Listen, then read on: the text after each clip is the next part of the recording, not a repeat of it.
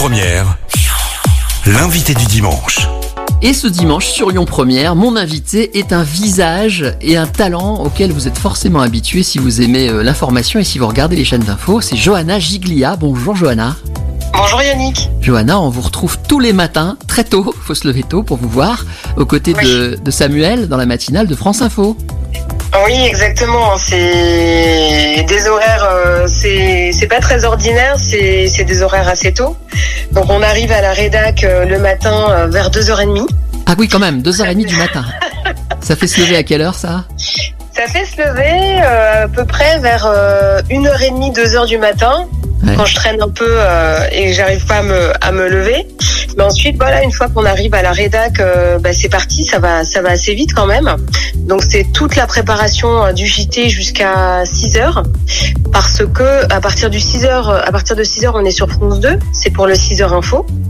Et à partir de 6h30, on bascule là en fait sur euh, sur France Info, donc sur le canal euh, 27. Et c'est parti pour euh, deux heures d'info jusqu'à 8h30, donc c'est très intense. Et la préparation est, quand même euh, essentielle et assez euh, primordiale. Donc euh, c'est une préparation d'ailleurs qui commence euh, la veille, puisque il y a tout ce qui est euh, un visionnage des JT, le 20h bien sûr, il y a également euh, le 19h. Et puis aussi pouvoir lire euh, les journaux, Le Monde euh, notamment, et, et d'autres articles sur euh, sur le web. Et une fois que j'arrive en fait euh, au boulot, j'ai au préalable lu euh, chez moi ou même dans le taxi les, les journaux du jour. C'est un travail donc, de euh, fou, on s'en rend compte là. Ouais. Et des fois, des fois ça, ça, ça s'excite un peu. Par exemple, là, ce jeudi, la disparition euh, du président euh, Giscard d'Estaing, tout d'un coup, tout, tout est bousculé, j'imagine. Tout est bousculé, tout ce qui était prévu euh, du coup est totalement déprogrammé. Donc ça peut être si c'est possible pour le jour d'après ou même un peu plus tard.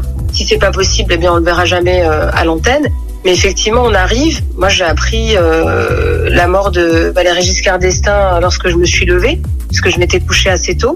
Ouais. Et donc là, effectivement, tout s'emballe. Donc euh, la veille déjà, il y a toute une équipe qui prépare euh, les reportages, euh, qui s'occupe de monter ce qu'on appelle un, un dispositif, c'est-à-dire savoir euh, à quel endroit les reporters vont être placés pour pouvoir assurer les directs.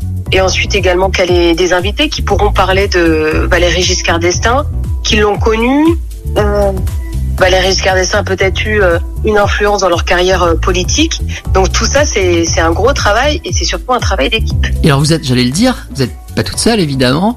Euh, vous êtes avec Samuel Etienne, euh, qu'on connaît bien Ouais. par ailleurs aussi parce qu'il présente Question pour un champion. Et alors, on sent une vraie complicité entre vous deux. Tout le monde en parle. hein. On voit ça sur les réseaux sociaux. Vous avez l'air de bien vous entendre. Ah oui, non, mais Samuel, c'est vraiment un, un collègue, un coéquipier formidable. Euh, c'est une personne euh, déjà qui euh, est très agréable parce qu'il a énormément d'énergie et ça commence dès le matin euh, très tôt. Il a toujours le sourire, toujours, toujours la banane.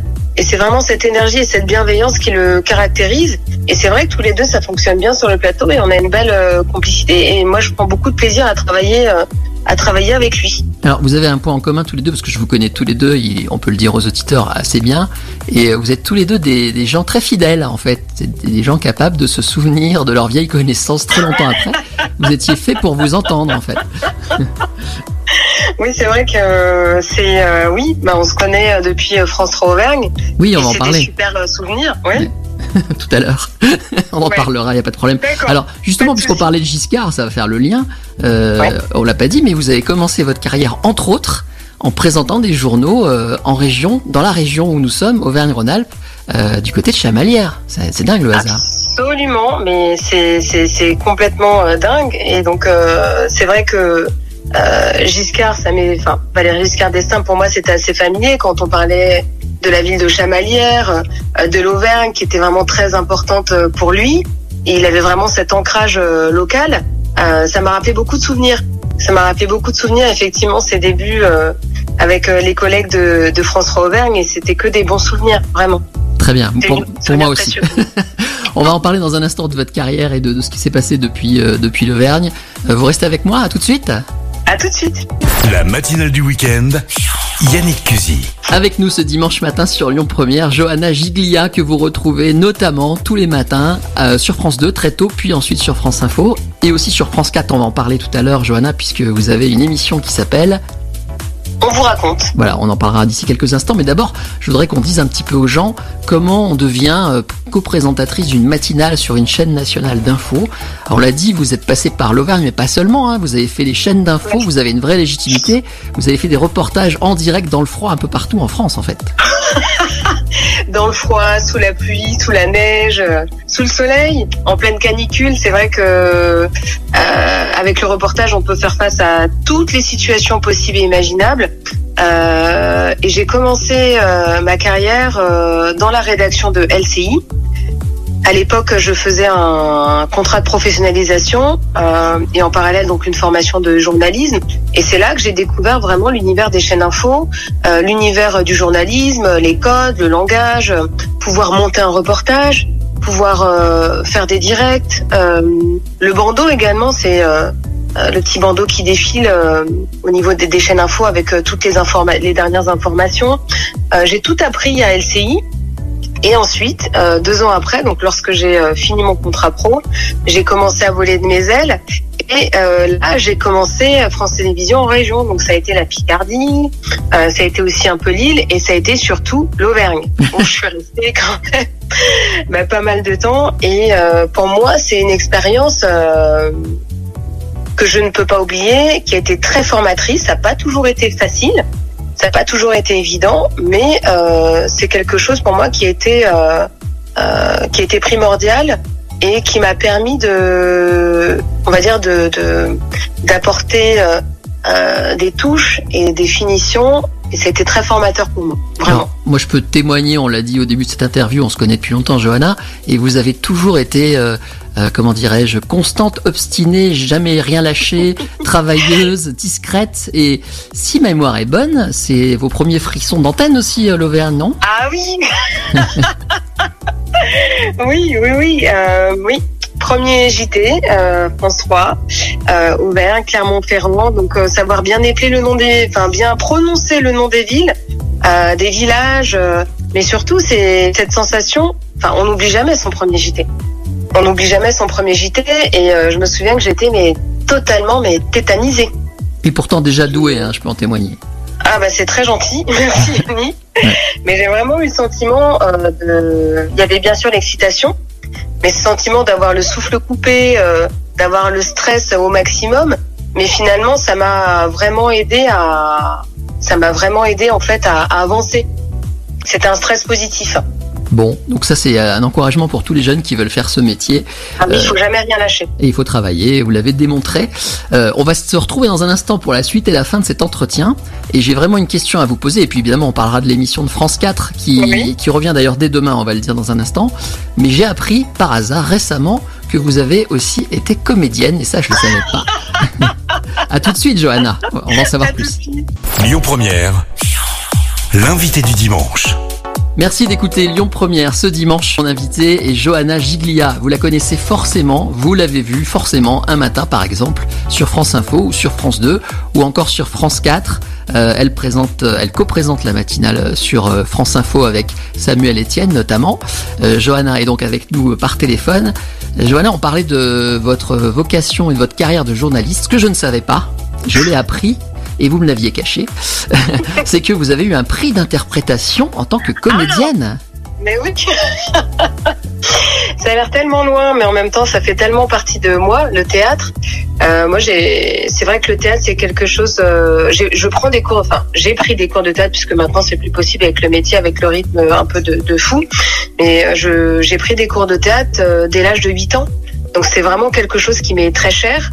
Et euh, j'ai voilà, au fil des années, euh, passer euh, des castings, euh, jouer dans, dans, des petits films, des courts métrages, également des, des, séries. Et effectivement, oui, j'ai eu un prix d'interprétation dont je suis très fière et très très heureuse. Alors c'était pour et, quel rôle?